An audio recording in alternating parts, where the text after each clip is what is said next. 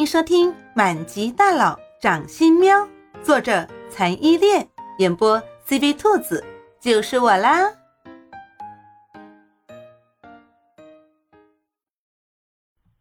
第五十四章：那些不好的回忆二。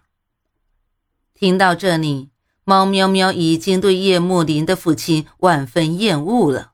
他没想到。世界上还有这么不负责任、这么残忍的男人，连自己还在肚子里的小孩子都不要。叶幕林的妈妈好可怜，叶幕林更加可怜。猫喵喵放在叶幕林手背上的手，不知不觉之间握紧了叶幕林的手，感觉到了手背从猫喵喵小手上传来的暖意，反手握住猫喵喵的手。将猫喵喵的小手完全握在掌心里，让这股暖意一直从手心传到心脏，让他不再有幸福的今天都是幻觉的感觉。停顿了一段时间之后，叶幕林继续说：“我妈带着我到了一个偏远的小城市，开了一家服装店，供给她和我平时的开销。那是我人生中……”最快乐的一段时间，虽然别人都有爸爸妈妈，就我没有，但是我不在乎。我觉得我有我妈的爱护就够了。可是好景不长，我妈在我五岁那年患上了肝癌，她为了省钱，一直熬到肝癌晚期都没有去治疗，在一个晚上，静静的离开了人世。不管我怎么哭喊着叫他，他都没有回应我。他到死都没有再联系过我爸一次。从那时候开始，我真的变成了一个人。我被好心的邻居送到了当地孤儿院。孤儿院的费用被上面那些贪官克扣的厉害，我们常常两天只吃到一碗小米粥，一点菜都没有。还要被孤儿院老师打骂，这样的日子一直过到我十二岁的时候，我逃出了那个孤儿院，跟着一群大哥走上了社会。我一个十二岁的少年走上社会，整天干的都是替人卖命的事情，好几次打架的时候，我都差点被打死，但是我都活下来了。虽然我那时。不知道活着的意义是什么。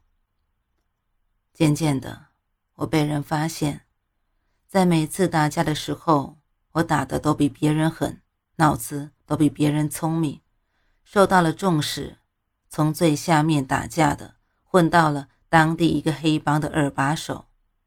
那个时候，我刚刚十七岁。我以为我的人生就会这样子下去。直到我爸找到了我，告诉我他的身份，说要接我回去。我一点反抗的力量都没有，就回到了这里。那年我十八岁。接下来的事情就是你知道的：订婚、出国留学、接管夜市。我一点感觉都没有，我觉得我的心都是死的。我觉得不管怎么样活着，都是等着死亡的到来。直到遇见你，我觉得我的人生才真正开始。叶莫林的话讲完了，可是他的语音还环绕在猫喵喵的耳边。是的，叶莫林现在是讲的十分平静，平静的像是在讲别人的故事。可是。其中一路走来的艰辛，又有谁能懂呢？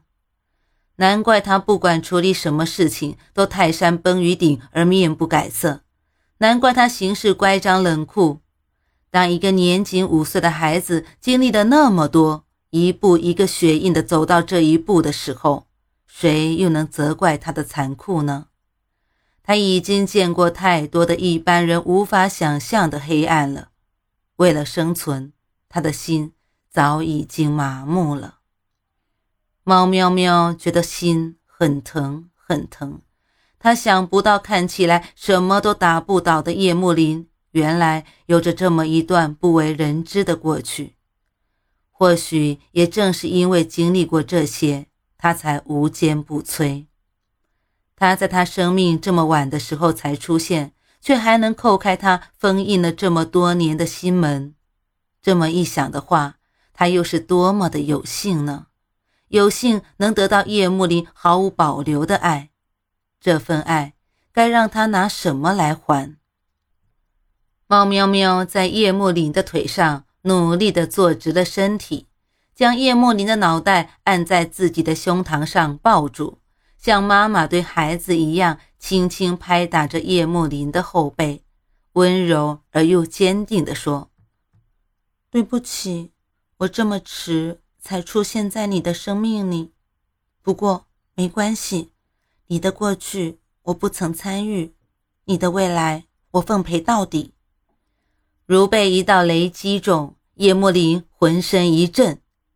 又是这样，他又是这样轻易走进他的心扉，知道他要的是什么，用他从来没有感受到过的安全感来完完全全的包容他的弱点。叶幕林伸手回抱住猫喵喵的腰，久久没有说话。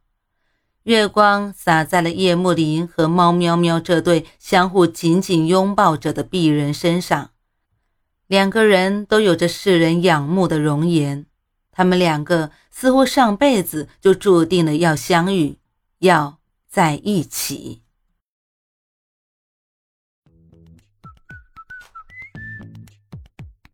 本集播讲完毕，你爱了吗？爱就赶紧伸出你发财的贵手，写下你的评论，让兔子看见你哦。咱们下集见。